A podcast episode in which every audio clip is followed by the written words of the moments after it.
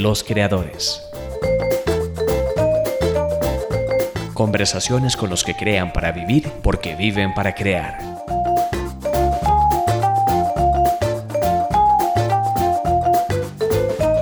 Un podcast producido por Arquetipo, Arte y Comunicación.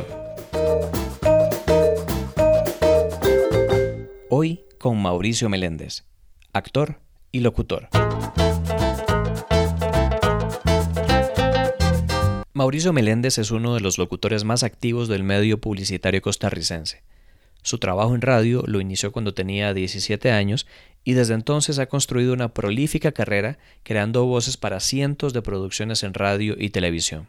Es muy probable que de 10 anuncios publicitarios que usted recuerde haber escuchado o visto en las radioemisoras o televisoras de Costa Rica, Mauricio haya realizado alguna de las voces principales en por lo menos 5 de esos anuncios. Los orígenes de Mao como artista de la voz se remontan a sus años de estudiante en el único conservatorio de artes de Costa Rica, el Conservatorio Castella. Allí estudió piano, literatura y teatro, siendo esta última disciplina en donde decidió graduarse como actor. El trabajo de Mao se ha escuchado a lo largo del continente latinoamericano y ha recibido importantísimos reconocimientos, incluido un león de bronce en el Festival Lions de Cannes. Durante 14 años de su vida se dedicó a la administración de redes telemáticas y a la seguridad lógica, carreras que estudió también a nivel universitario. ¿Cómo fue el camino que lo llevó a dejar esas carreras para dedicarse exclusivamente a la locución y la actuación? ¿Qué papel jugó su familia en este proceso? Sobre este y otros temas es de lo que hablamos a lo largo de esta conversación, una que está aderezada con el inconfundible humor de Mao. Pónganle especial atención a la anécdota sobre los tres cochinitos. Hablamos también sobre el teatro y la importancia que tiene para el artista encontrar e integrarse a un grupo en donde pueda fomentar sus propias búsquedas creativas, rodeándose de gente con inquietudes y sensibilidades similares. También comentamos sobre Leonardo DiCaprio, quien como dato curioso ya para el momento de la emisión de este podcast ganó el Oscar como mejor actor. Cuando escuchen que hablamos de DiCaprio se van a dar cuenta de por qué esto viene al caso. Espero que disfruten de esta hora de conversación tanto como yo.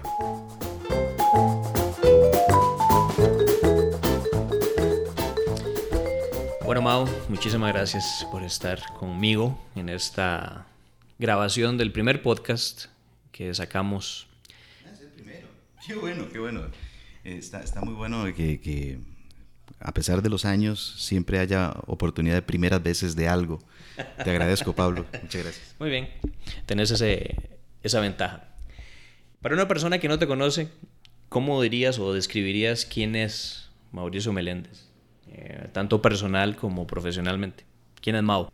Bueno, eh, yo diría que como, como, persona y como profesional, o en esto que me dedico, eh, no hay mucha diferencia entre uno y otro porque realmente este tipo de trabajo que uno realiza pretende o debería estar muy ligado precisamente con la parte más elemental humana de, de, cada uno de nosotros, los que nos consideramos de alguna manera artistas o que nos dedicamos un poco al arte. Eh, soy muy curioso, yo diría que soy una persona sumamente curiosa, estoy siempre permanentemente mirando, eh, leyendo, escuchando. Eh, cuando no estoy hablando, estoy realmente prestando toda mi atención a las cosas y, y me gusta mucho tratar de buscar siempre amistades y generar alianzas a largo plazo. creo un profundamente eh, en el ser humano, más allá de que la sociedad nos impulsa y nos empuja a, pensar en sentido contrario, no le pierdo la fe a la humanidad y a la gente y me reúno y visito y, trabajo y vivo con personas que me refuerzan que no estoy tan equivocado y que eh, siempre vivir mejor es posible. Y cuando digo vivir mejor no me refiero a un asunto meramente eh, económico, ni de estatus social, ni nada de eso, sino eh, ser feliz, tratar de ser feliz y hacer, feliz a las, hacer felices a las personas. Entonces creo que soy un poco eso, una, pues medio idealista, medio loco, un poquito despistado tal vez, eh, con algunos problemas de déficit atencional tal vez, trato de concentrarme siempre, pero, pero en, suma es eso, es alguien con quien podés hablar en cualquier momento, en cualquier lugar y siempre vas a tener la posibilidad de, de compartir algo. Y ahora que mencionas esa cualidad humana que creo que es eh, básica en cualquier persona que se dedica al arte, ¿en qué medida estas características tuyas de tu personalidad alimentan tu forma de enfrentar el trabajo como, como locutor y como, como artista de la interpretación, es decir, la calidad humana, el contacto con la gente, ¿qué tan importante es para vos en este proceso? Me parece que es lo más importante, porque trabajamos con personas y el producto que generamos es para las personas. Cualquier producto audiovisual, eh, sea radio, sea televisión, cualquiera que este sea teatro, cualquiera, está hecho por y para las personas. Entonces, el, poder generar un ambiente de distensión, eh, un ambiente creativo eh, divertido, relajado, donde la presión que uno pueda sentir o generar a, través de un proceso eh, esté siempre en función de mejorar lo que uno pretende hacer, eh, eso al final la gente creo que lo agradece, no solamente los que estamos involucrados dentro del proceso, sino que queda plasmado en este producto final. Y si hablamos de, la, de la, voz humana y de la voz hablada, eh, este aparatito que tenemos aquí enfrente que se llama micrófono, yo me he dado cuenta a partir de los años que es el mejor detector de mentiras que existe. Eh, al micrófono no se le puede mentir. Eh, capta absolutamente todo tal cual es. Y la gente que está al otro lado, que es muy inteligente, aunque los medios de comunicación quieran hacer sentir lo contrario, pero eh, el público que es muy inteligente lo capta. Y lo que es verdadero y que tiene un valor en sí mismo intrínseco y que es cercano, les gusta, se sienten bien con eso y de alguna manera el beneficio es para uno o para el creador en este, en este caso porque lo siguen llamando y sigue uno vigente dentro de una industria donde lo constante es el cambio. Precisamente en esta primera parte me gustaría hablar un poco de eso, de tu historia personal. Empezar por conocer a la persona que hay detrás del artista, que generalmente la persona ve ya entregando un producto final eh, o como la voz de un producto terminado en tu caso. ¿Cuáles fueron esos momentos, quizás en tu niñez, tu adolescencia o tu, adultez joven, por llamarlo de alguna forma, que te marcan a vos como ser humano y te alimentan eh, en esta búsqueda profesional que, seguís emprendiendo? Bueno, eso me remite, Pablo, a algo que para mí ha sido fundamental en muchísimos niveles y fue la decisión que enhorabuena tuvo en algún momento mi mamá de ponerme a estudiar en un lugar maravilloso, al cual amo profundamente, que estoy ligado desde que tenía seis años de edad y que hasta el día de hoy continúo ligado a él, que es el Conservatorio de Castella. Allí estudié eh, toda mi escuela primaria, toda mi escuela secundaria, y creo que eso fue lo que me, marcó profundamente a, hierro. Eh, de tal modo que, por ejemplo, más allá de la cosa artística o, o de trabajo. Eh, mi esposa, yo la conocí en el Castella, seguimos casados luego de 26 años. Eh, mis dos hijas mayores son ya exalumnas del Castella y mi hija menor este año 2016 eh, ingresa a sexto grado. O sea, todavía me quedan unos añitos involucrados y en el Castella, bueno, evidentemente primero fui alumno, después fui profesor, padre de familia, evidentemente Incluso he estado en la junta administrativa de la institución y permanentemente es un lugar que me ha dado tantísimo, tanto, tanto, tanto, tanto, que siento que no voy a poder nunca devolverle ni siquiera una décima parte de, todo lo que yo recibí de ese lugar que eh, realmente fue maravilloso y que marcó mi vida en todos los niveles. Para poner un poco en contexto a la gente que no tiene mucho conocimiento de lo que es el conservatorio, ¿Podrías darnos una referencia para que la gente imagine el, el, impacto que esta institución tiene? Porque realmente es el único conservatorio de artes que tiene Costa Rica. Y hablando precisamente de eh, esta formación del artista o de los creadores, de la creatividad como una fuente de trabajo, como una fuente eh, de visión de mundo y de perspectiva, qué significa el Conservatorio de Castella para Costa Rica, para nuestra sociedad y para gente que está ligada como vos a la institución o gente que incluso ni siquiera ya está en el país, ¿verdad? Que ha buscado otros rumbos, pero que ahí inició eh, su camino profesional.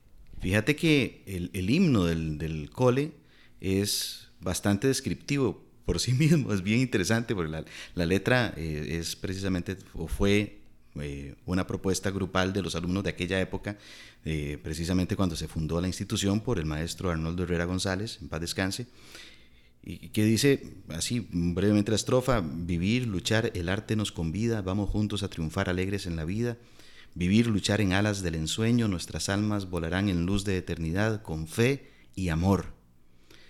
Eh, eso resume bastante qué es el Castella. Es una escuela primaria y colegio públicos eh, donde durante 11 largos años, que podrían ser más y yo creo que nadie se quejaría si fueran 15 o 20, yo creo que todavía podría ser alumno yo ahí, me sentiría muy feliz. Eh, de hecho, he sido muy feliz en ese lugar. el Castella durante las mañanas, es una jornada larga, se arranca a las 7 y 30 de la mañana, se termina a las 4 y 30. Durante las mañanas hasta mediodía se reciben las clases académicas normales de cualquier institución, eh, español, estudios sociales, inglés, matemáticas, biología, etcétera, etcétera, etcétera. Pero por las tardes la cosa cambia un poco y se reciben clases artísticas.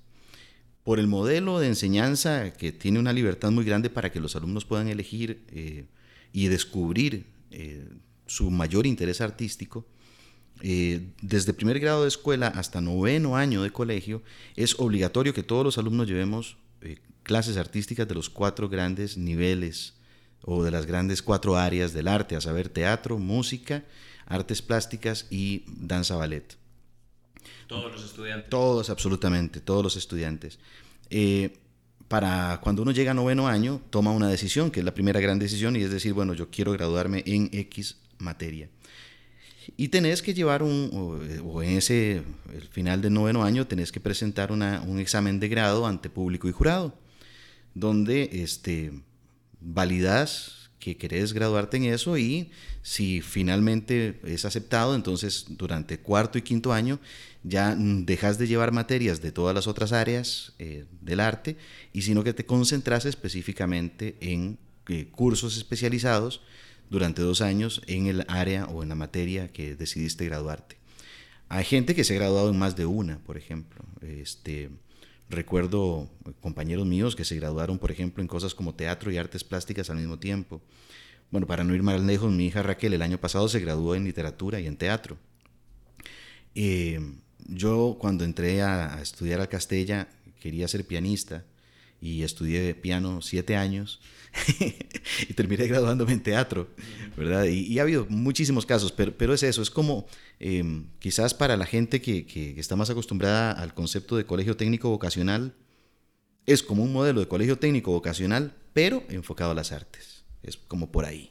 Y realmente para mí, pues un modelo eh, ejemplar y que coloca a las artes en un lugar de particular atención y de particular eh, punto de interés y de estudio. Es decir, darle a las artes el lugar que merece, darle a las artes la especialización que merece, darle el tiempo que merece dentro de un sistema educativo, porque finalmente muchas veces se asume que las artes son periféricas y eso es una cosa que en el modelo educativo tradicional siempre se ha visto así.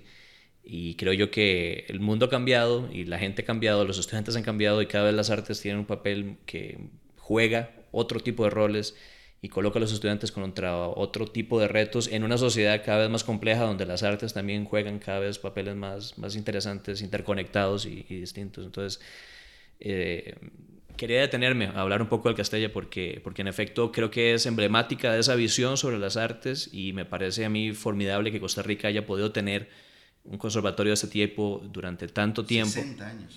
60 años de, de, estar formando gente con una visión artística que quizás, y no sé si me estoy equivocado, no sé cuántos de ellos finalmente se dedican a las artes de forma profesional, pero creo que eso marca mucho eh, la vida profesional de mucha gente que quizás está en otros campos del saber, ¿verdad? O en otras profesiones que no necesariamente son artísticas, pero que ven la vida desde una perspectiva que, que el Castella les, les, les, infundó, ¿verdad? Sí, eso, esa parte es bien interesante, Pablo, porque fíjate que, si bien es cierto, el, el Conservatorio de Castella es una eh, fábrica de artistas, está pensada para eso, no necesariamente eh, los exalumnos se dedican en, en, un porcentaje ni siquiera representativo a las artes una vez que terminan sus estudios allí muchísimos. Por ejemplo, en mi generación, por ejemplo, eh, podríamos decir que ah, si acaso el, 15% eh, de alguna u otra manera continuamos ligados a las artes después de eh, habernos graduado del Conservatorio de Castella.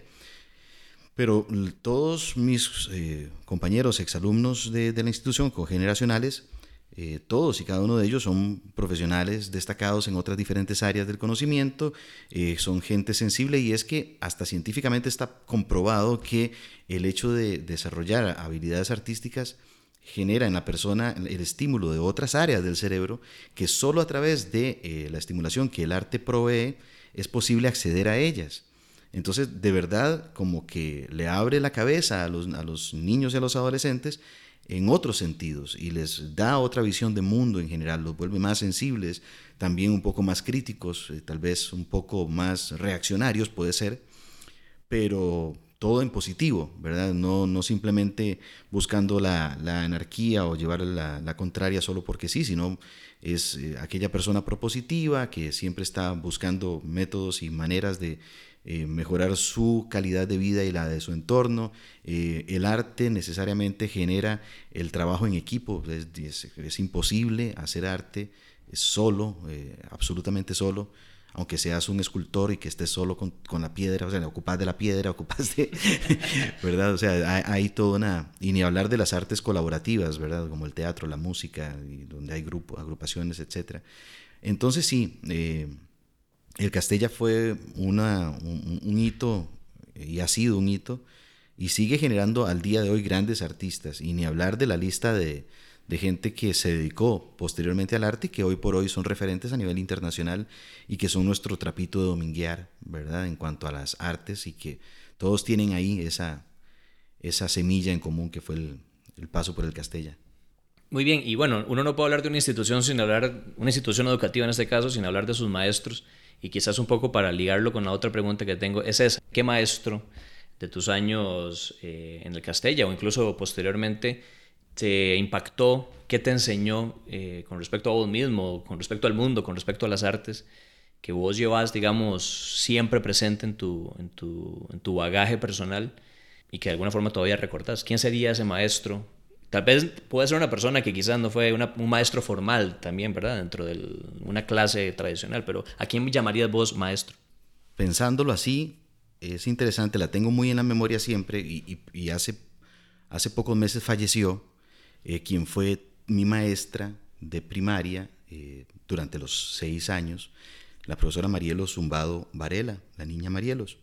Eh, ella era la profesora de la mañana, la profesora académica eh, y sin embargo, el aporte que ella hizo para, para conmigo y para con mis compañeros fue fundamental porque nos, nos enseñó, y creo que, que fue lo más importante que nos enseñó, fue a tener un punto de vista equilibrado.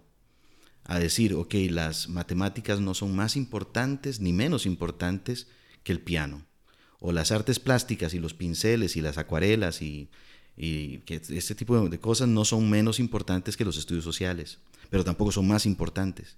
Es buscar ese equilibrio, ¿verdad? Ella creo que, que más allá de, de, de todo lo, lo, que nos enseñó, que fue muchísimo, eh, y, fue una reflexión a la que llegamos varios, fue muy interesante porque imagínate Pablo, nosotros nos graduamos ya hace 30 años, bueno, 29 años, fue que nos graduamos del Castella, si le, si le restas los 5 años de secundaria, estamos hablando de 35 años, y no te imaginas la cantidad de excompañeros que sin saberlo o sea, sin ponernos de acuerdo entre nosotros, llegamos al funeral de, o, al velorio de ella.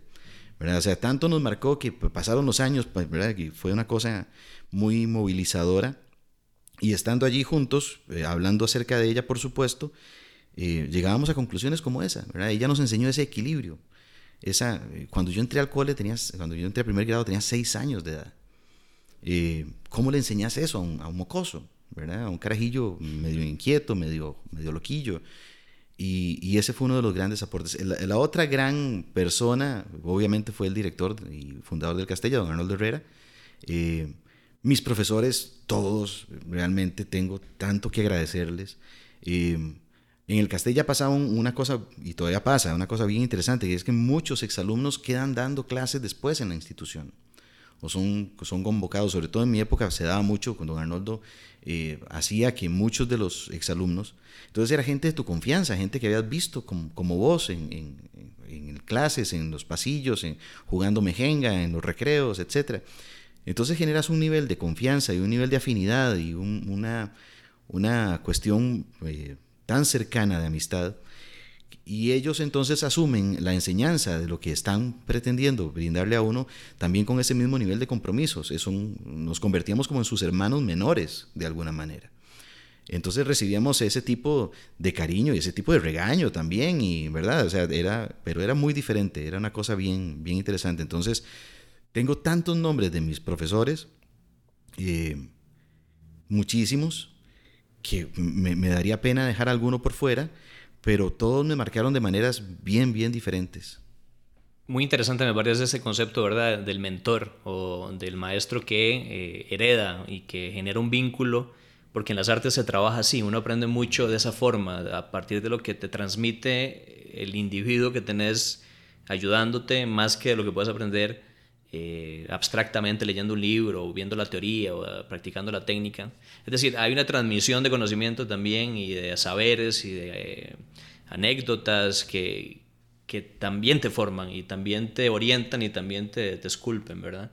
Entonces, eh, ese trabajo de los maestros para abrir esa parte del cerebro, el lado derecho del cerebro, ahora que hablabas ahora del, punto de vista científico, creo que es, que es vital y que, se, se, aprende y se enseña, me parece, desde la personalidad, desde la experiencia, desde el saber hacer que te da la persona que tenés, que tenés al frente. Fíjate una anécdota, una anécdota muy puntual, eh, que me parece que, que, que hace un ejemplo divertido. Cuando, cuando, nos, cuando yo decido en noveno año graduarme en teatro y, y, tenía que, obviamente, cuarto y quinto año llevar otras materias, todas referentes a, a las artes escénicas, nos proponen un profesor de eh, títeres, de teatro de guiñol, de teatro de títeres. Entonces, este profesor llega con el reto de eh, enseñarnos todo el proceso, o sea, desde construir el teatrino, hacer los títeres nosotros, eh, construirlos, entonces lleva parte también de, artes plásticas, de costura, de, ¿verdad? toda una serie de, cosas, cómo iluminar eso, cómo hacer eh, que las cosas suenen bien, las voces en vivo. Y justo ahí, en ese punto, yo empiezo a descubrir mi afición por hacer voces de carácter, o hacer voces de caricaturas. Ya en la praxis, haciendo la, la, voz de los títeres que tenía tal vez en una obra de teatro éramos tres titiriteros detrás del, del teatrino, pero eran ocho o nueve personajes los que salían allí. Entonces, ¿cómo hacer las voces? ¿Cómo diferenciarlos? ¿Cómo generar esas cosas? Entonces, el profe de títeres, que nos enseña toda esa parte técnica del, del quehacer, nos dice, bueno, pues ustedes tienen aquí la papa en la mano. No tienen su profesor de, educación vocal, Fulvio Villalobos, el profesor de, él es el, es profesor de canto lírico en realidad, pero nos daba clases a nosotros de, de, educación vocal para actores. Entonces hizo un taller específicamente para el manejo de la voz, aunque él, su formación, él, es un barítono, es un cantante lírico de, mucho prestigio en el país. Fulvio, por cierto, si me está escuchando, un gran abrazo. Y entonces yo llegué a donde Fulvio y le dije, profe, yo necesito eh, aprender a hacer voces de carácter. Eh, y necesito que me enseñes a hacer eso. Y se murió de la risa, ¿verdad? Se murió de la risa. Y terminó enseñándome algunas cosas, algunas técnicas, algunas herramientas allí que fueron fundamentales. Eh, y que me siguen sirviendo hasta el día de hoy.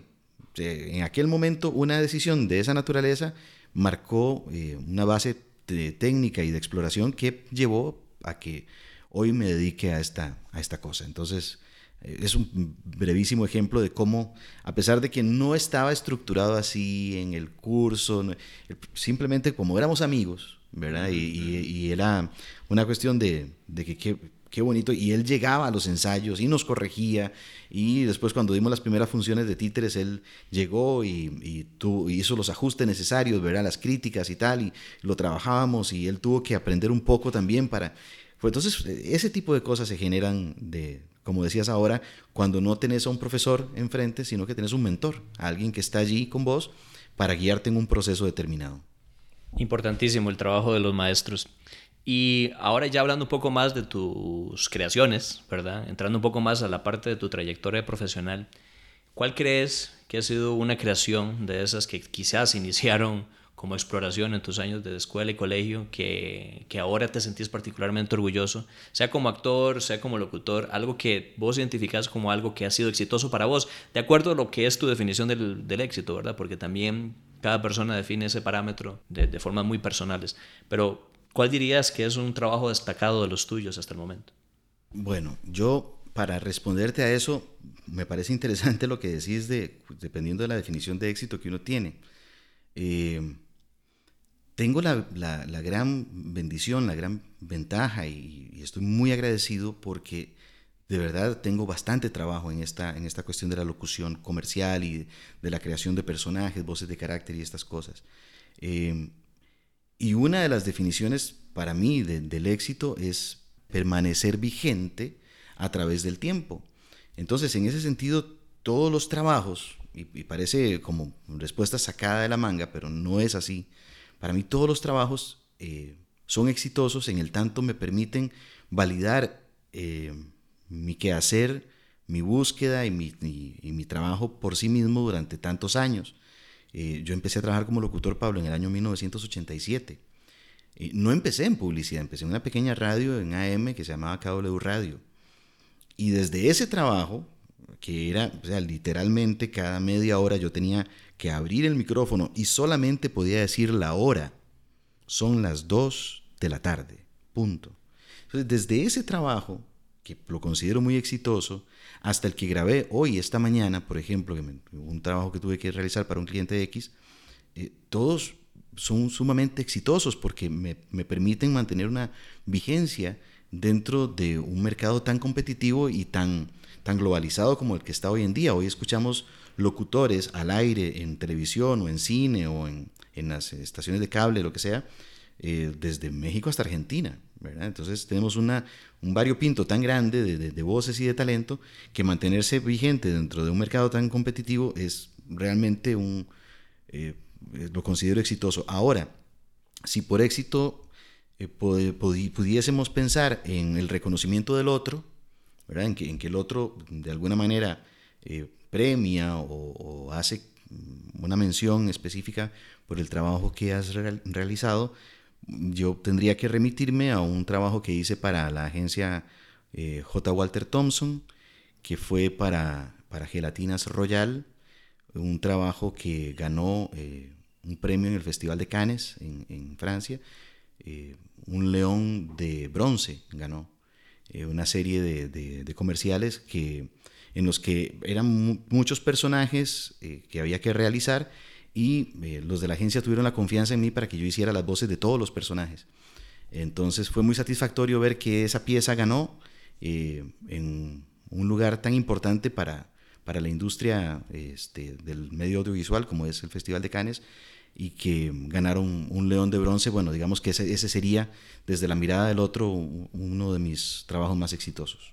Y volteándote la tortilla, como decimos tradicionalmente o popularmente, tus fracasos, ¿qué te han enseñado a vos como, como profesional y personalmente? Me han enseñado más que los, que los éxitos. Y ahora que hablábamos de los profesores, hay una profesora, Yvonne Brenes, de primer grado, mi, primera profesora de teatro, la niña Ivonne. Y ahora me la, me, la, hiciste recordar, porque ese fue mi primer gran fracaso y, mi primer gran enseñanza, todo junto. Y creo que, que, mira, imagínate que para... En el Castella todos los años se hace una cosa que se llama el Domingo Familiar. El Domingo Familiar es que reúnen a todos los, tatas de los carajillos del nivel, en este caso primer grado, y los llevan al Teatro Castella en Sabana Norte y presentan sus, producciones artísticas de, toda índole. Entonces, como éramos chiquitos de, primer grado de, escuela, en aquel momento el MEP eh, permitía que ya un niño de sexto grado, eh, perdón, de seis años estuviera en primer grado de escuela, montamos una obra de teatro, Los Tres Cochinitos como, era, como éramos tan chiquillos todos, ¿verdad? Y estábamos susceptibles a que nos diera pánico escénico, nos enfermáramos, eh, etcétera, etcétera. Entonces, en los papeles principales, a saber, los tres cochinitos y el lobo, habían titulares y suplentes. Entonces, yo era cochinito suplente y escenografía con patas titular. O sea, yo realmente era árbol en la puesta en escena. Eso era lo que me tocaba hacer. Este, el, árbol era un, te vestían ahí con unas hojas ahí y tal, y te ponían como una malla café y te ponían atrás como decorado. Y la única participación era que al principio de la, se, abría la, obra de teatro con una canción, una pequeña coreografía, los, las, las, flores y los árboles medio bailaban, cantaban una canción y un coro de maripositas, eh, que eran otras compañeritas, hacían una pequeña coreografía y ya entraban los protagonistas vestidos de cerditos, los tres cochinitos. Cuando yo llego ese día, muy temprano a, la, función, la niña Ivonne Brenes me dice, Mauricio, cámbiese, no se, no se vista de árbol porque fulanito de tal no ha llegado. Uno de los cerditos. Yo, qué chiva me va a tocar hacer entonces de cerdito. Entonces, de verdad, yo fui, me cambié, me puse la naricita esa, el rabillo atrás de, de ese acolochado, de las orejitas, un mameluco rosado horrible, ¿verdad? Toda la cosa. Y de ellos, ya estábamos a punto de empezar, ya había terminado los violinistas, que eran lo que estaba antes, y entonces estábamos a, un lado, entre cajas, entre, entre bambalinas, eh, preparados ya para entrar a escena. Eh, entraba la coreografía, la música, y una vez que terminaba esa primera canción, el primer parlamento era que los tres entrábamos tomados de la mano nos adelantábamos hacia el borde del escenario, hacia el proscenio, alzábamos los brazos y decíamos, somos los tres cochinitos. Mientras estaba pasando lo de la coreografía y la cancioncita esa de inicio, llega el mocoso que, que te había faltado. En ese momento llegó vestido ya, preparado, la mamá como loca. Y, venga, papito, y no sé qué. Y, está, y la niña Ivonne estaba al otro lado del, escenario y, nos, nos, hacía señas para entrar. Y que ya, ya nos tocaba porque ya había terminado la canción. Y entonces entramos cuatro chiquitos vestidos de cerdos, tomados de la mano, caminamos hacia el frente del escenario y los cuatro levantamos los brazos diciendo, somos los tres cochinitos. El público estalló en risas, como, como era de esperarse. Los tres cerditos titulares me volvieron a ver a mí, porque yo era el, el suplente, el que se supone que no debería haber estado ahí. Y entonces yo me fui hacia atrás a colocarme en mi posición de árbol, eh, haciendo la pose de, ramas del árbol, vestido de cerdo. Claro. Y lloré el resto de la función. O sea, me caían las lágrimas ahí el resto de la función. Yo lloré y lloré y lloré y lloré y lloré y lloré y lloré. Entonces, eso fue mi primer gran fracaso. La niña Ivonne, eh, terminando la función y terminando el domingo familiar, viendo todo lo que había pasado, eh, me llevó al camerino y, me habló. Y yo no recuerdo exactamente qué fue lo que me dijo. Eh, lo que sí te puedo decir es que después de haber hablado conmigo, yo puedo contar esta anécdota hoy con una gran sonrisa y con, con una gratitud enorme de haberme equivocado y de que si hubiese generado esa anécdota que, que hoy me parece graciosísima sobre los tres cochinitos. Definitivamente sí, este, el humor juega un papel importantísimo, creo que en estos oficios, ¿verdad? Uno no puede sobrevivir sin ese punto de humor este, el día a día y precisamente enfrentar esos, esos tropiezos lo colocan a uno en esa habilidad de reírse de uno mismo. Ahora, tratando de hacer como un salto hacia adelante en el tiempo, eh, hablemos ahora del Mauricio, que tiene otra carrera, que se dedica a la informática durante 14 años, eh, porque tenés también formación en esas áreas. Eh, y quizás eso es algo que la gente no termina de conocer de vos, que tenés, digamos, toda esta formación en el área eh, científico-técnica. Eh, ¿Cómo ocurrió esa transición de un Mauricio que se dedicó durante mucho tiempo a, temas informáticos y que decide de un momento a otro, bueno, tal vez de un momento a otro, pero como consecuencia de tantos años de trabajo, dedicarse exclusivamente al trabajo en la locución? Eh, y áreas relacionadas. ¿Cómo ocurre ese tránsito? Porque quizás muchas veces la gente no, no, termina de entender, ¿verdad?, cómo es que una persona se dedica a un oficio creativo al 100% y que para llegar a dedicarse a eso tomó muchos años de, ¿verdad? de prueba y error, de estar pujando, de estar haciéndose un lugar en, el, en, el, en ese mundo, en esa industria. Sí, es, creo que es parte de, de, de una necesidad de sentir seguridad por lo que uno estudió y que eso le puede generar a usted la suficiente eh, o, el, ingreso suficiente como para formar una familia. Eh, todo se dio como, como simultáneamente. Llegó un punto donde yo decido casarme. Eh, bueno, decidimos casarnos, mi esposa y yo. Yo lo obligué un poquito, por eso es que lo dije así. Eso fue el segundo plano psicológico aflorando. Ella no quería casarse conmigo en realidad. no, no, no. Eso es para otro episodio.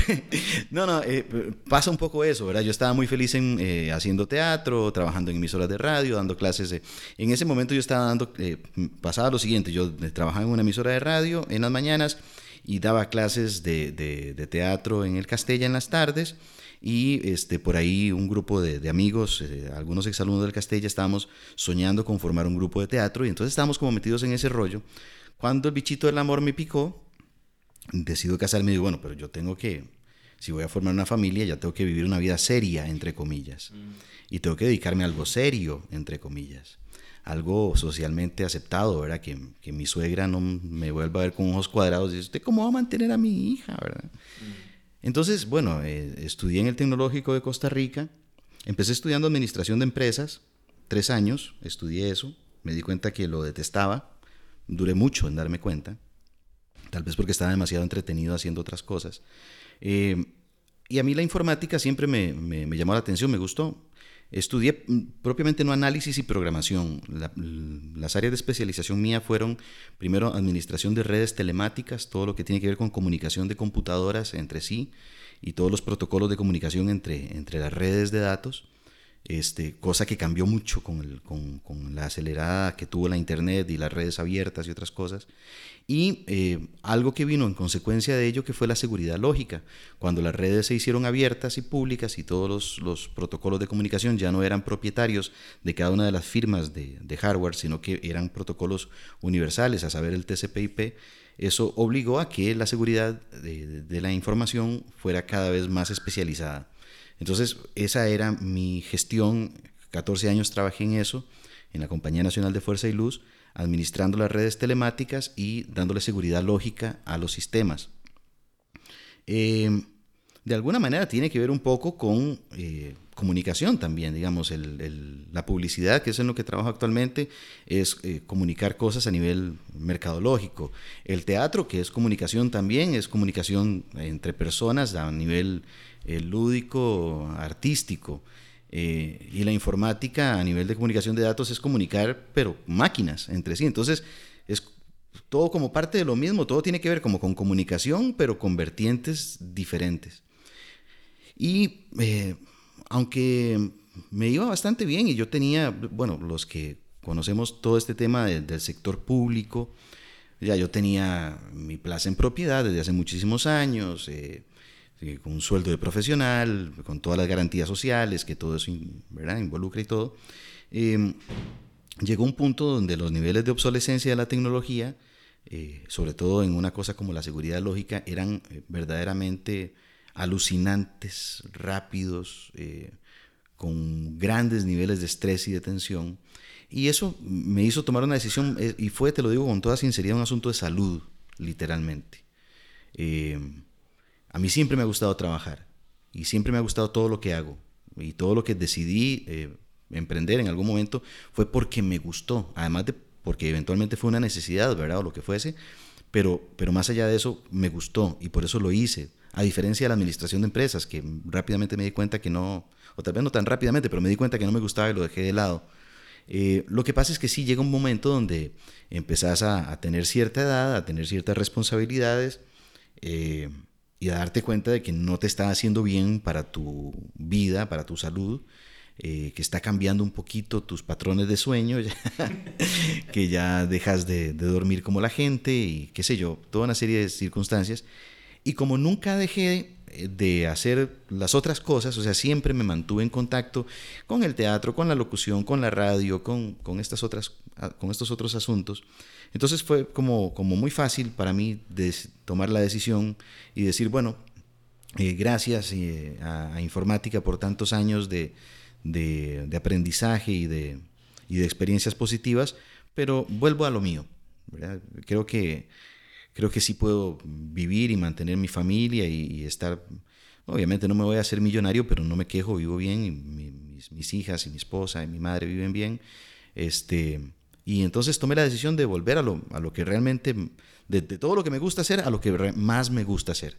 Y, y, si eso además me hace feliz y me genera todo lo contrario, en lugar de estrés, me, trabajar en esto es, es, no sé, si la gente supiera lo que nos divertimos trabajando en estas cosas, eh, nos odiaría un poquito, yo creo, porque realmente es, es un trabajo muy satisfactorio a muchos niveles y, y sobre todo eso, es un disfrute, es un deleite, o por, lo menos para mí ha, sido siempre una experiencia sumamente positiva en, en muchos sentidos. De lo que decís, una de las cosas que más me interesaría rescatar es esta idea de cómo desmontar ese estereotipo o esa falsa noción de que uno no se puede dedicar a un oficio de esta índole y vivir de ello, porque eso es una de las primeras grandes eh, temores que, ¿verdad? Mucha gente tiene en nuestra sociedad con respecto a dedicarse profesionalmente a esto. Y creo que hay una clave detrás de todo lo que estás diciendo, que es esa relación de realmente dedicarse a lo que uno le apasiona y que si uno se hace bueno en lo que uno le gusta y eso que le genera eh, toda una energía positiva y retroalimenta el mismo proceso, te genera trabajo, te genera oportunidades y eh, digo, es un camino también largo, que toma su tiempo, pero hay luz al final del camino para la gente que se dedica a las artes. Sí, por supuesto, por supuesto. El, vos tocaste el punto fundamental, tienes que ser un apasionado de, de esta profesión o de la profesión que escojas en el arte eh, y lo demás es ponerle ganas, eh, ponerle, meter las manos en el fuego.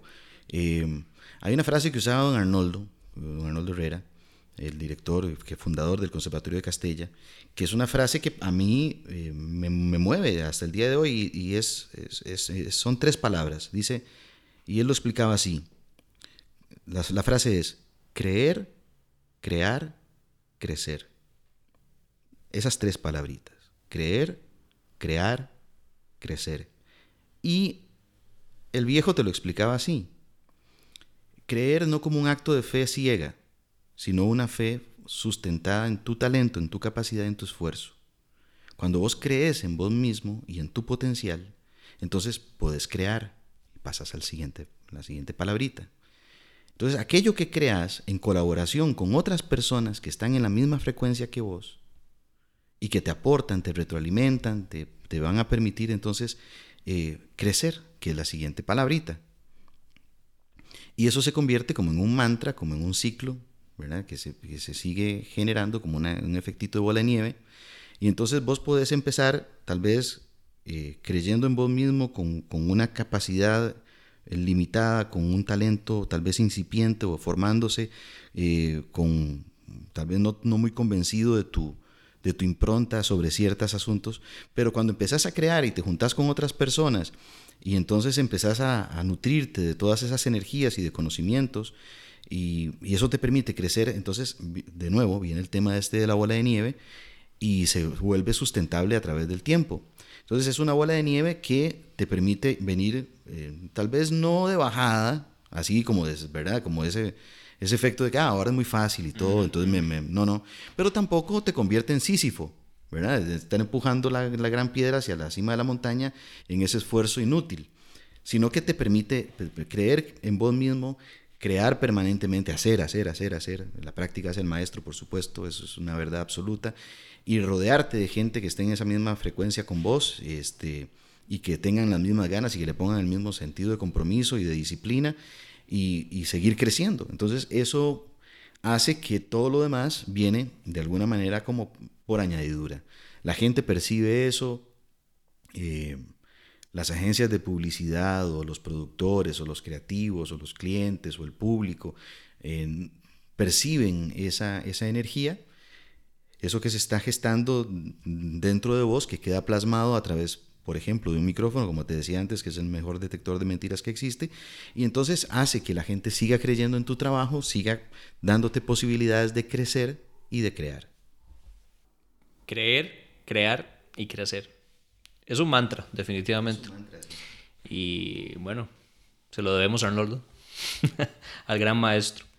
ahora, hablando un poco de estos procesos, eh, ¿Cómo es tu proceso creativo? Tal vez ya entrando un poco en la parte más específica de tu trabajo como locutor, ¿qué hábitos o rutinas seguís vos eh, para entrar en un estado creativo, eh, para colocarte frente a un micrófono y darle vida a personajes? ¿Cómo es el proceso creativo y qué, hábitos o qué pasos seguís para colocarte en ese estado? Bueno, eh, Para ser totalmente honesto y sincero, Pablo, ese proceso no se da cuando ya uno está frente al micrófono. Eh, te lo podría ejemplificar de la siguiente manera. Uno lo que hace es generar una cajita de herramientas. Y esa caja de herramientas eh, tienen que estar clasificadas, funcionando, y tenés que ser más o menos diestro en la utilización de esas herramientas. De tal manera que cuando ya vos llegás a la cabina de grabación, para poner un ejemplo típico de una locución comercial o, de una grabación de algo, eh, cuando enfrentás el texto, vos decís, ah, ok, voy a usar este cincel, esta lija de agua, este desatornillador de punta fina y voy a terminar de darle eh, forma a masazo limpio con este mazo de 40 libras que, ¿verdad? Entonces es como tomar una decisión, tomar las decisiones en el momento basado en los recursos que ya has venido desarrollando. Entonces, es un trabajo, el trabajo de, de, generar esa caja de herramientas es lo que se vuelve verdaderamente difícil o, laborioso, porque eh, son muchas las herramientas que uno podría llegar a utilizar en determinado momento. Y a veces hay proyectos o personajes que, que se plantean de momento y que a lo mejor no tenías una herramienta específica para poder enfrentarlo. Pero ahí te convertís o te sentís un poquito como MacGyver, aquí un personaje de, la televisión de ficción de, los años 80 que solucionaba todo con cosas ahí medio, medio sacadas de la manga. Y uno se siente un poquito eso, porque entonces tomas algunos elementos que ya eh, intuís que te pueden servir y verdaderamente terminan funcionando. ¿Verdad? Es como, como pretender hacer una fogata y de, no tenés fósforos. Bueno, hay que buscar cómo lo hago. Yo he visto gente que lo hace con, con un par de piedras y hacer chispas, ¿verdad? O, he visto que frotando palitos se, se, logra. Es un poco eso, ¿verdad? Eh, el proceso propiamente, llegando a, a la cabina de grabación, eh, ya ahí lo que, lo que tenés que tener muy claro es que tenés que llegar a resolver algo y tenés que llegar a producir algo específico en concreto y tenés poco tiempo para hacerlo además. Entonces todo el proceso previo es lo que verdaderamente hace que esa caja de herramientas se convierta en un bien, en un bagaje, en algo que tenés, que es parte de tu, tu acervo, tu...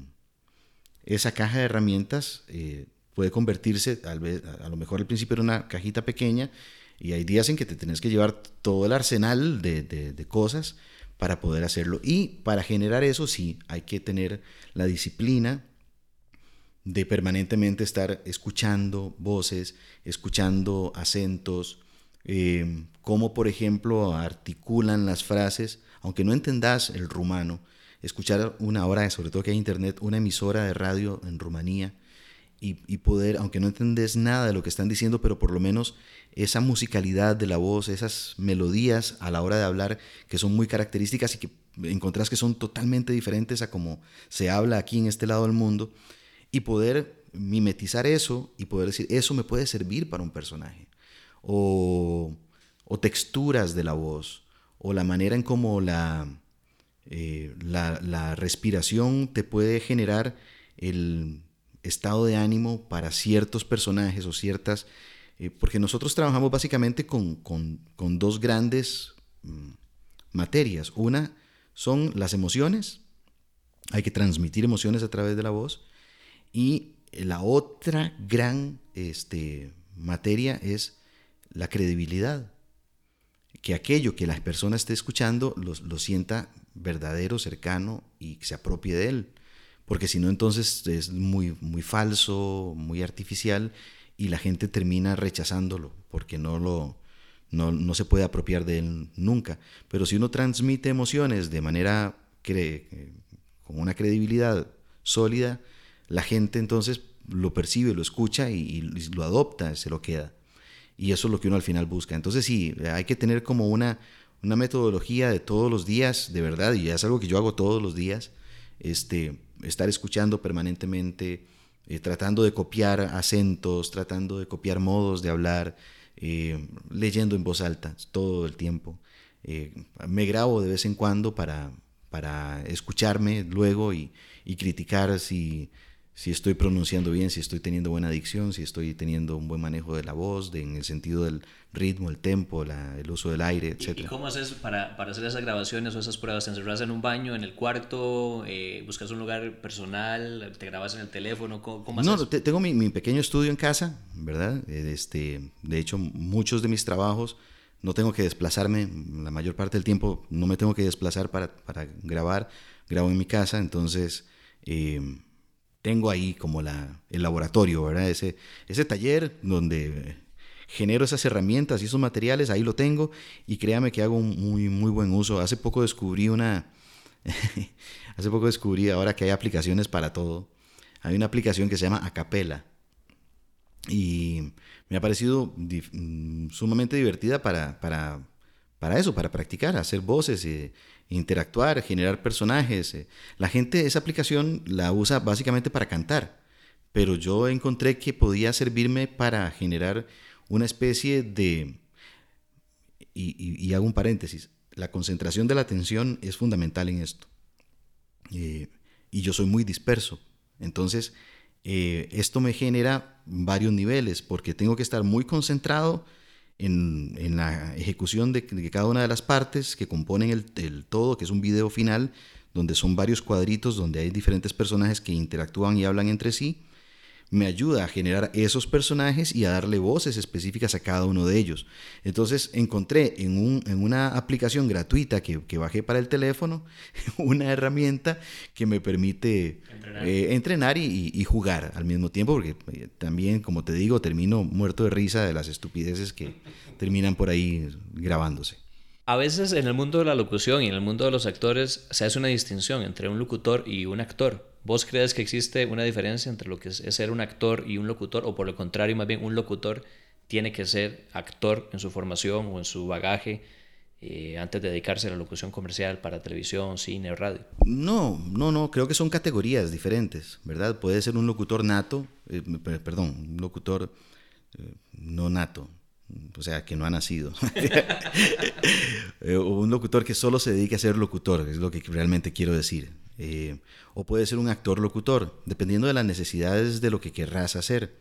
Eh, un locutor no necesariamente tiene que ser cantante, es muy bueno si fuese cantante, pero no tiene que serlo para ser buen locutor. Un buen locutor es deseable que fuese actor también, pero no es necesario que sea actor para que sea un buen locutor, dependiendo de qué necesitas o cuál es el objetivo del trabajo que estás desempeñando. En mi caso particular, eh, me definí al inicio de esta entrevista hace ya un buen rato como una persona muy curiosa.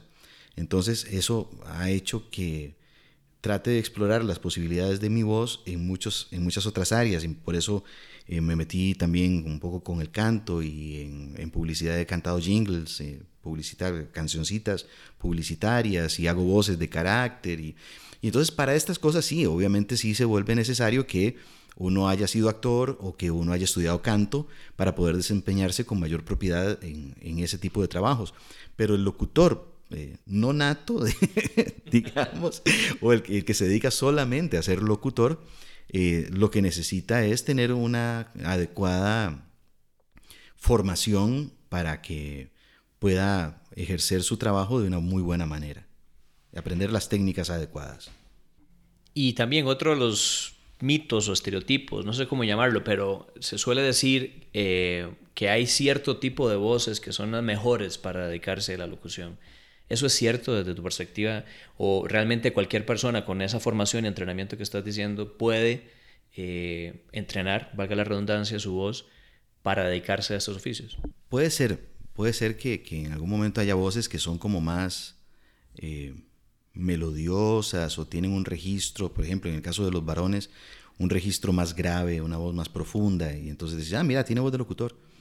Y, son modas, de alguna manera. Eh, los locutores no estamos exentos a las modas que puedan imponer eh, en algún momento los mercados.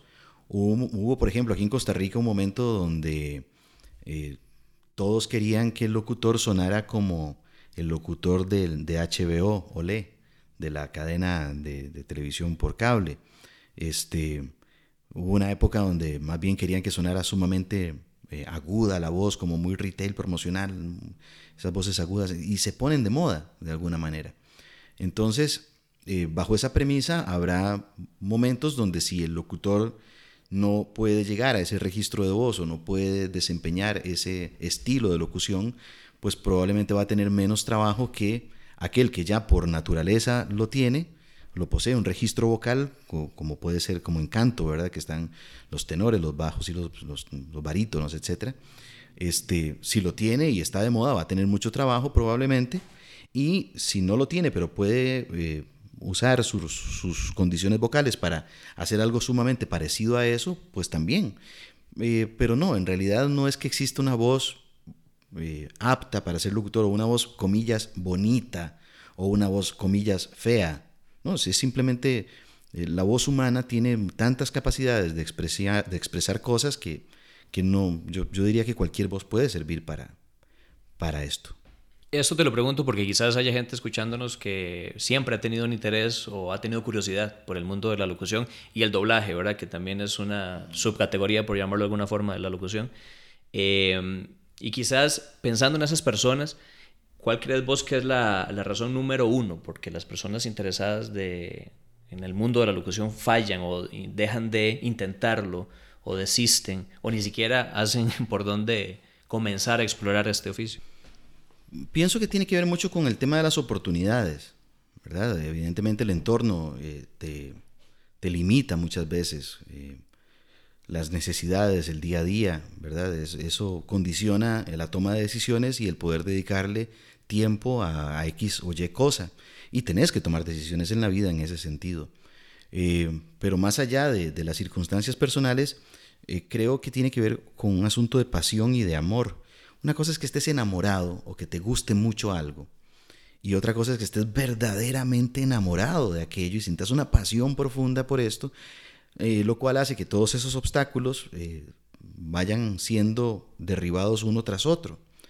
Eh, y es eso, ¿verdad? Yo creo que tiene que ver con esa pasión, ese, ese amor y hay casos de casos en muchas áreas, sobre todo de las artes, donde eventualmente a fulano de tal, su primer profesor le dijo que no servía, que mejor se dedicara a otra cosa, y, terminó, ¿verdad? Eh, finalmente siendo un excelente intérprete o ejecutante o artista de, esa rama, donde al principio se le había negado.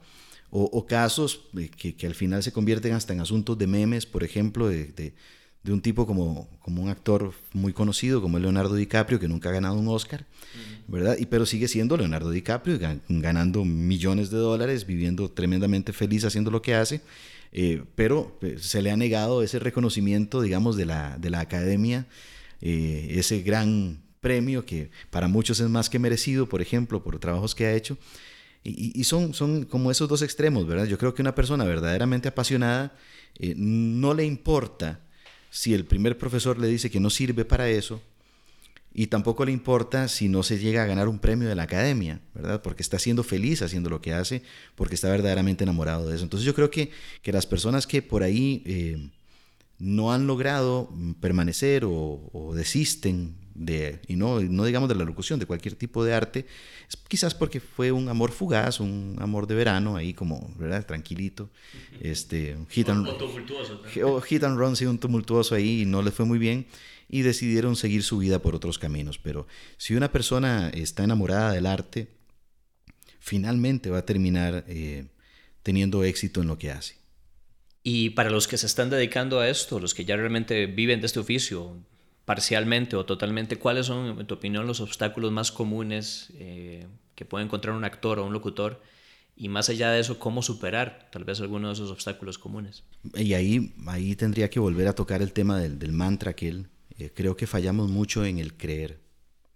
Eh, hay un tema de autoestima que, que o lo tenemos muy, muy, muy bajo y eso no nos permite descubrir y, potencializar nuestras habilidades, o eh, hace que se infle un ego tan grande que los demás lo perciben como eso y se convierte esa persona en, como en un apestado, como en alguien con la que no quieres relacionarte porque tal vez tiene un ego desmedidamente grande y que lo que genera a su alrededor son puros anticuerpos.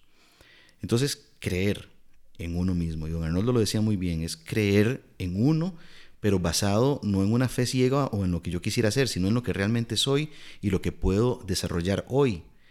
Que será mejor mañana si me esfuerzo, que podré desempeñarme de, de una manera más eficiente en el futuro inmediato, por supuesto, pero hay que tomar medidas para que eso suceda. No cae del cielo, la musa no baja eh, a menos de que uno la agarre a pedradas. Hay que agarrar a la musa a pedradas para que la musa baje.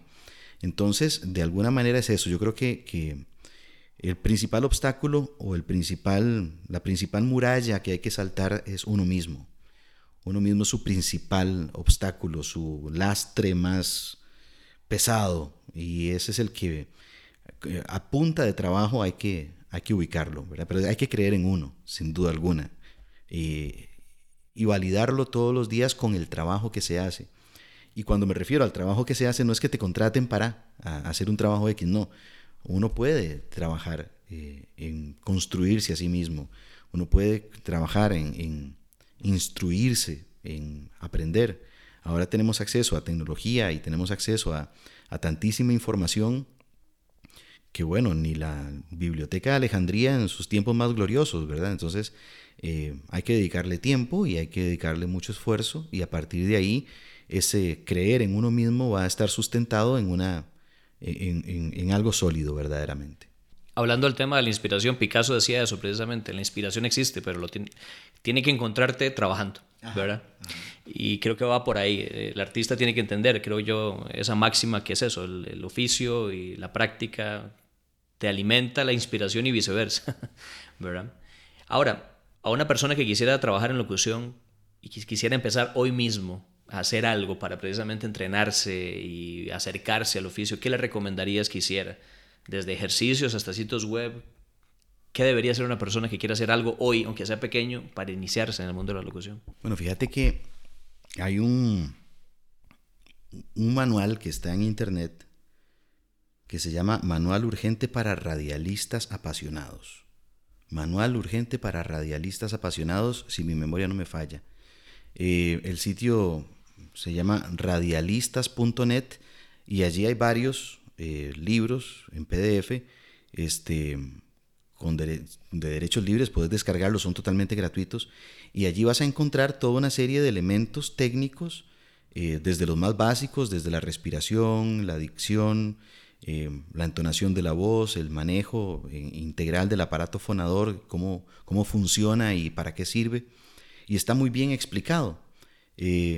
Eso para mí podría ser, eso tendría que ser básico, lectura, ¿verdad? De, de qué estamos hablando cuando hablamos de locución, entender de qué se trata, porque, a ver, naturalmente, a menos de que tengamos un problema físico específico, que sea una persona muda, pero todos hablamos pero no todos pueden ser locutores. Eso sí hay que hacer una gran diferencia. Eh, entonces hay que entender muy bien cuáles son los procesos que están involucrados en, una buena eh, ejecución de la locución y cómo poder hablar delante de un micrófono. Entonces eh, esa, esas lecturas son importantísimas, esos manuales, yo recomiendo particularmente ese, Manual Urgente para Radialistas Apasionados está disponible, es un documento, es, grande, es extenso, pero viene con muchos ejercicios y con muchas cosas bien interesantes. Y la otra es oír, oír, oír mucho, este, tener eh, puestos siempre los, los oídos atentos a, las diferentes expresiones que se dan en los programas de radio, en los programas de televisión, eh, en los comerciales, eh, emisoras no solamente del país, sino también extranjeras, poder escuchar permanentemente. Y la otra es, bueno, si usted quiere ser nadador, tírese al agua, si usted quiere correr, salga a correr, si usted quiere, Montes en bicicleta, y si usted quiere ser ciclista, si usted quiere ser locutor, hable, lea en voz alta, permanentemente, lo que sea, todo, la guía telefónica, el periódico, no sé, cualquier cosa, lea en voz alta. Eh, eso es fundamental, ¿verdad? A partir de ese, de ese punto usted va a encontrar ese contacto con, con algo que por ahí al principio puede, puede sonar raro y de verdad uno a veces se siente como, como extraño leyendo cosas en, voz alta permanentemente, pero al final te vas a dedicar a eso, así que valdría la pena empezar ya. Muy bien, ya nos acercamos al final del, podcast de hoy y esta última ronda quisiera que fuera como una ronda un poco flash. Eh, yo la llamo preguntas cortas, respuestas rápidas. Entonces, igual, puedes extenderte en tus respuestas, pero quisiera cubrir una serie como de preguntas muy puntuales para, para ir cerrando un poco la temática. Y por cierto, ahora que mencionabas todos estos recursos eh, digitales, eh, en las notas del programa vamos a poner los links para que la ah, gente pueda de una vez verlo ahí y, hacer las descargas, incluido la historia de los tres cerditos. Para aquellos que no recuerdan la historia de los tres cerditos, podamos saber de qué estábamos hablando cuando nos contabas esa anécdota de tu primaria. Pero bueno, iniciamos la ronda, a ver cómo nos va. Dale, a ver. ¿A qué otro colega locutor o actor admiras, sea nacional o internacional? Bueno, Mel Blanc, eh, sin duda alguna, eh, en paz descanse, que fue el que dio las voces a todos los personajes de las series de la Warner Brothers. Para mí ese es como el, referente, un tipo extraordinario.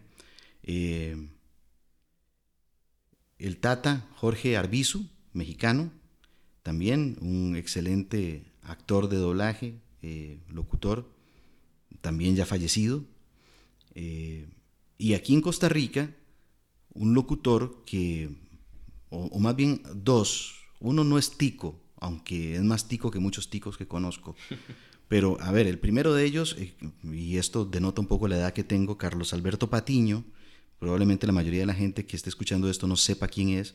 Carlos Alberto Patiño fue un locutor de amplísima trayectoria, además presentador de televisión, y una persona que logró a través de su personalidad y de su trato con la gente, ganarse el corazón del público.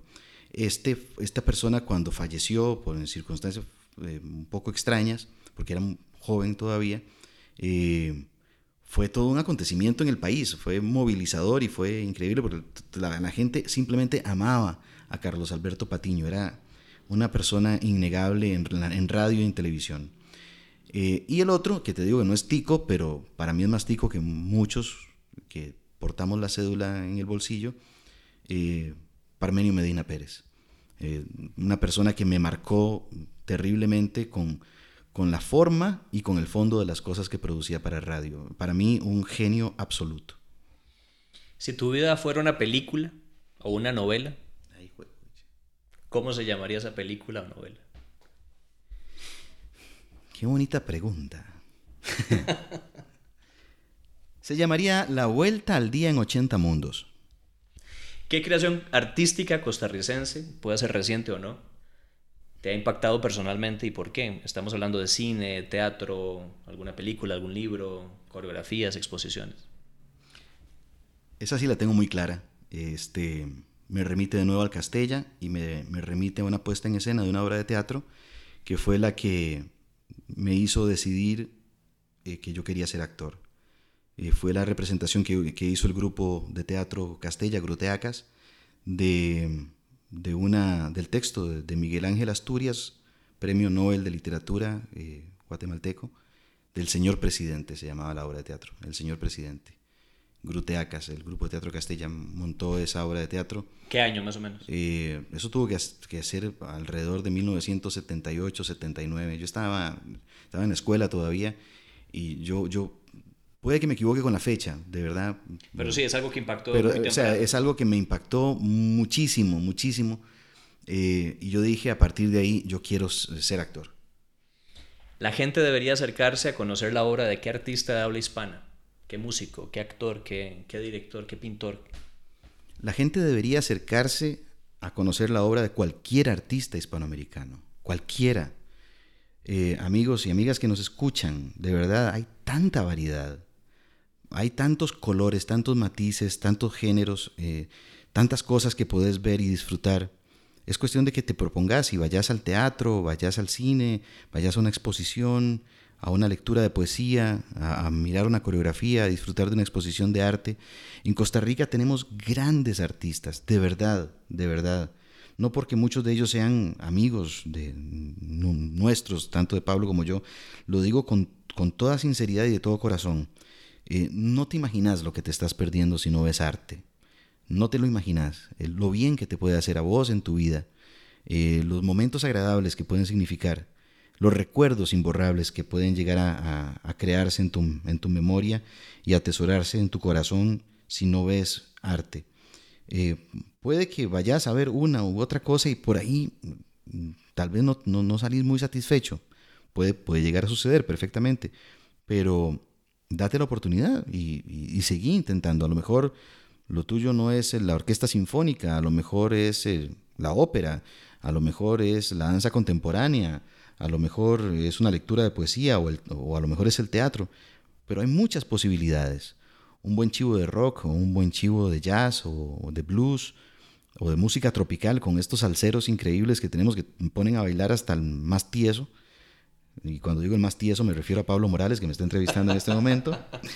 Pero de verdad, o sea, hay posibilidades eh, infinitas de, buenos artistas que inundan la escena eh, cultural costarricense, anda a ver teatro, anda a ver danza, anda a ver arte en general. Ahora, imagínate que te toca diseñar un cartel y tenés que completar la siguiente frase. El arte sirve para puntos suspensivos. ¿Cómo completarías esa frase? ¿Cómo sería el cartel y en dónde lo pondrías? El arte sirve para amar. El arte sirve para amar es un acto de amor hacer arte, porque al final es para, para el otro. Uno hace arte no para uno, lo hace para el, para, para el prójimo, para, el, para, para la otredad. Entonces es un acto de amor. Hay mucho esfuerzo involucrado, mucho trabajo eh, alrededor de, de, cualquier creación artística y lo único que espera el artista es este, ese aplauso, ese reconocimiento. Y entonces eh, el arte es un acto de amor. ¿Cómo sería ese, ese afiche, eso se lo dejaría a mi hija mayor que acaba de graduarse de diseñadora gráfica, aprovechando, que, aprovechando que, que, está ella ahí, ella podría diseñarlo maravillosamente, yo no. Yo estudié en el Castella y tuve que llevar cursos de artes plásticas y todo, pero se los juro, no logro hacer una línea recta ni con regla. Si hay algo para lo que no soy para nada dado, o sea, yo pasé mis cursos con mucho esfuerzo de artes plásticas. Soy absolutamente pésimo, pésimo. Ahí sí es cierto que sigo siendo un niño, dibujando, porque me salen cositas así como demasiado básicas. El humito del tren me sale quemado, digamos. El brinco del conejo, el conejo es cojo, o sea, hay cosas fatal. Entonces el diseño se lo dejo a mi hija. Y, lo, llevaría en una camiseta estampado, eh, la llevaría puesta esa camiseta. Es una camiseta que vale la pena llevar puesta. El arte sirve para amar. Muy bien, Mao. Y ya para despedirnos y cerrar, ¿qué último consejo le, darías a alguien que esté interesado en el mundo de la actuación, el mundo de la locución, el doblaje? Hay una búsqueda que uno tiene que hacer y es la sinergia con alguien, con, un grupo, con, con, personas que estén en esto. Eh, hay una frase de, un, de un artista que a mí me encanta, que es un músico que se llama Luis Alberto Spinetta, este, que él decía que es inútil que pretendas brillar con tu historia personal. Y yo creo firmemente en eso. Eh, creo que podemos verdaderamente aprender, trascender y ser felices si nos logramos reunir con, la gente adecuada para hacer lo que nos gusta hacer. Eh, compartir esa, esas experiencias es maravilloso. une realmente y te potencia, te genera. Es parte de ese mantra que les decíamos hace un rato de creer, crear y crecer. Si se hace en conjunto es mejor y se vuelve algo verdaderamente eh, valioso para uno. Entonces, si, si te gusta eh, escribir, búscate un taller de, literario, si te gusta actuar, búscate un grupito de teatro, si te gusta bailar, búscate una academia de baile, un grupito de, danzas folclóricas o qué sé yo.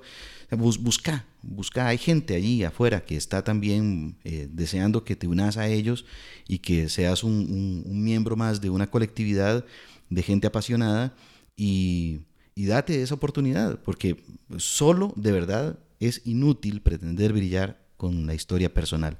Eh, es, y es mucho más fácil y es mucho más divertido y mucho más entretenido y se llega mucho más lejos si te reunís con la gente adecuada. Ya, y luego, eh, si entras a un lugar y no te gustó el grupo, puedes buscar otro, está bien. Siempre hay, opciones y, y, no todas las búsquedas son fáciles en, el, en la primera vuelta, pero, pero sí, busca. Eh, un grupo de apoyo, digamos, por decirlo de esa manera. No hagas terapia de grupo solo, no sirve para nada. Muchísimas gracias, Mauricio, de verdad. ¿Dónde te puede contactar la gente? Twitter, Facebook, ¿dónde puede ver tu trabajo? Eh, bueno, mi trabajo pueden verlo en, un canal de YouTube que tengo por ahí un poquito descuidado, pero tiene algún material ahí interesante. De hecho, en, ese canal de YouTube están las, piezas estas que ganaron eh, el Festival de Cannes, el, león de bronce. Eh, el canal de YouTube es eh, www.youtube.com barra inclinada Maumelmo. M-A-U-M-E-L-M-O. Ahí van a encontrar algunas cosas y este, aunque no sea muy fácil de reconocer en la mayoría de los canales nacionales y en las emisoras de radio nacionales, ahí podrán escuchar trabajos publicitarios que están siempre al aire, gracias a Dios. Yo siempre he bromeado diciendo que vos sos la voz de Dios, porque no hay radio que no ponga, no hay televisora que no pongan, que no te escuche. te reconozco y reconozco tu voz, ¿verdad? A veces no la he reconocido, lo cual es un gran mérito para vos, evidentemente. Pero sí, Mauricio está muy vigente y pueden escuchar su trabajo. Evidentemente, eh, vamos a poner todos los links a lo que hemos conversado en el podcast y estos recursos que hemos mencionado, también los contactos para que contacten a Mauricio. Y pues nada, muchísimas gracias por tu tiempo, por, por esta apertura que tuviste a contarnos de tu vida y de tu trabajo. Y ojalá no sea la última vez. Muchísimas gracias Pablo y te, te agradezco doble porque me invitaste en principio y, en segundo lugar por ser el que inaugura esta ronda de, de, podcast. Eh, muchísimas gracias de verdad por eso. Eh, eh, con Pablo nos une una amistad de hace muchos años, fue precisamente a través de un grupo de teatro donde empezamos a conocernos y a fomentar esta amistad de larga data. Y te deseo mucho éxito en, este, en este proceso. Me parece que es muy bonito poder tener una memoria viva de lo que sucede, de lo que pasa, cosas que a lo mejor la mayoría de la gente no, no logra conectar o entender qué, que está sucediendo y que ojalá de alguna manera eh, todo esto que conversamos hoy los mueva, si no a, ser creadores de arte, eh, sí a ser público de arte. De verdad, vayan a ver arte. la van a pasar muy bien, de verdad que sí. Muchas gracias a ustedes por escucharnos y hasta la próxima.